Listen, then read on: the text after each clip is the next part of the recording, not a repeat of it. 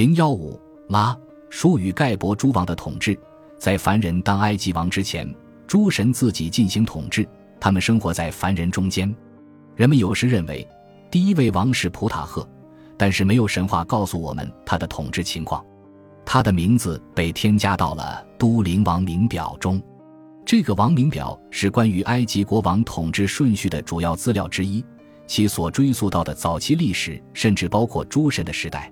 然而，此王表将普塔赫的名字放在第一位，可能也仅仅是一种地方的传统。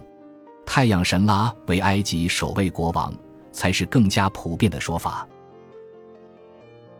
本集播放完毕，感谢您的收听，喜欢请订阅加关注，主页有更多精彩内容。